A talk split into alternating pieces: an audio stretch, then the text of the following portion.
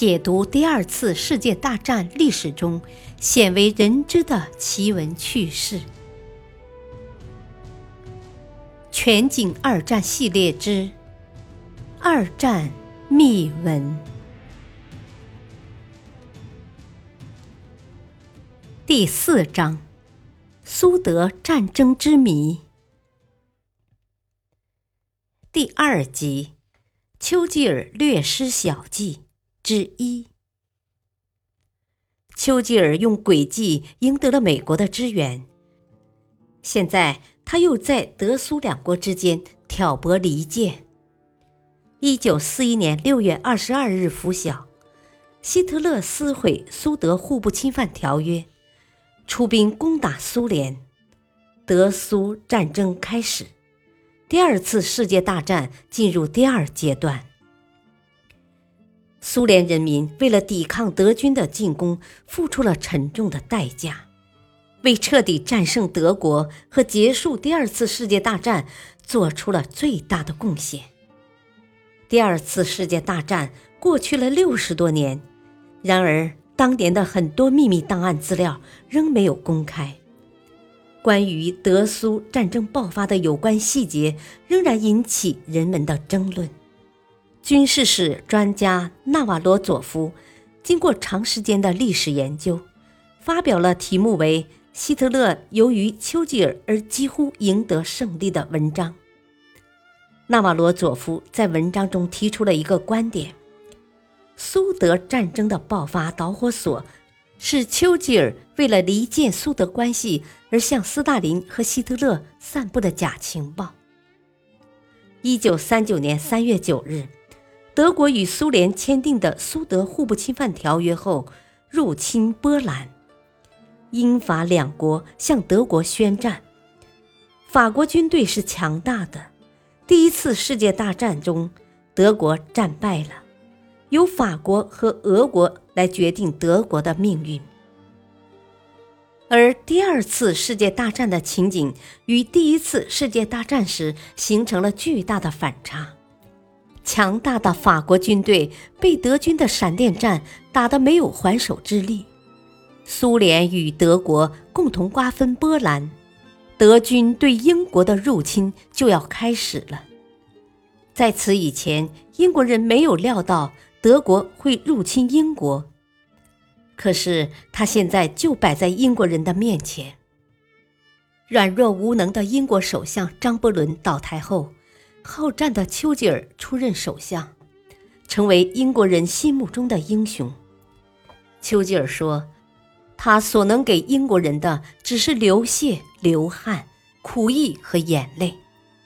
我们最终会获得胜利，这是英国以往历史和未来一千年中最美好的时刻，是我们曾生活过的最伟大时期。”我们将会继续与德国战斗，直至取得最后的胜利。不管如何恐怖，不管前面的道路多么漫长和艰辛，胜利必定属于我们，因为没有胜利就没有生存。当时英国的处境十分凶险，希特勒正在吞并东欧，在东亚地区，美国正成为日本的兵工厂。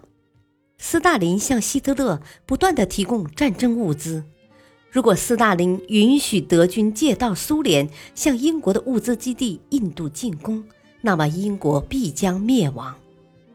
再加上前首相张伯伦和法国的达拉蒂总理强烈排斥斯大林，这是由于英法与俄国长期的利害冲突，尤其是英法两国不能容忍苏联的红色政权的生存。一旦苏联伙同德国一起攻打英国，那么英国的命运将更加悲惨。这时，离间苏德同盟，引诱德国攻打苏联，成为英国生死攸关的大事。为了离间对英国构成致命威胁的苏德关系，英国驻莫斯科大使克里普斯将一份英国的备忘录提交给苏联。在这份备忘录中，丘吉尔警告斯大林，一旦战争旷日持久，英国将向德国投降。近年来，德国和英国已经产生了签署和平协议的各种条件，西欧将恢复和平。到时候，德国、意大利和日本会集中兵力进军苏联，实现轴心国的反共目标。英国的这份备忘录提醒斯大林千万不要犯傻，苏军应该趁德军把主力对付英国时，马上进攻德国，因为英国就快向德国投降了。处于磋商阶段的英德和平协议，是丘吉尔为了离间苏德关系而故意散布的假情报。丘吉尔用自己的智慧赢得了美国的支援。现在他又在德苏两国之间挑拨关系。另外，丘吉尔派人同时引诱希特勒攻打前苏联，谎称斯大林正准备攻打德国。丘吉尔认为，假情报必须使斯大林相信希特勒会攻打苏联，同时让希特勒相信斯大林首先攻打德国。丘吉尔是搞谍报活动的专家，在担任英国皇家海军大臣期间，丘吉尔组建了秘密情报机构，情报机构不断向他提供德国人重新武装的密文。丘吉尔故意将密文泄露给外界，以此作为德国进攻西欧的证据。出任英国首相后，丘吉尔完全控制了英国情报机构。进行挑拨离间的假情报工作更加方便了。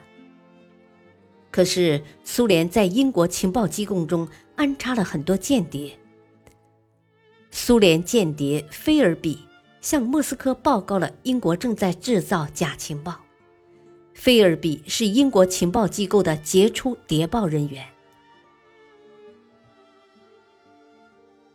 感谢收听，下期继续播讲。丘吉尔略施小计，敬请收听，再会。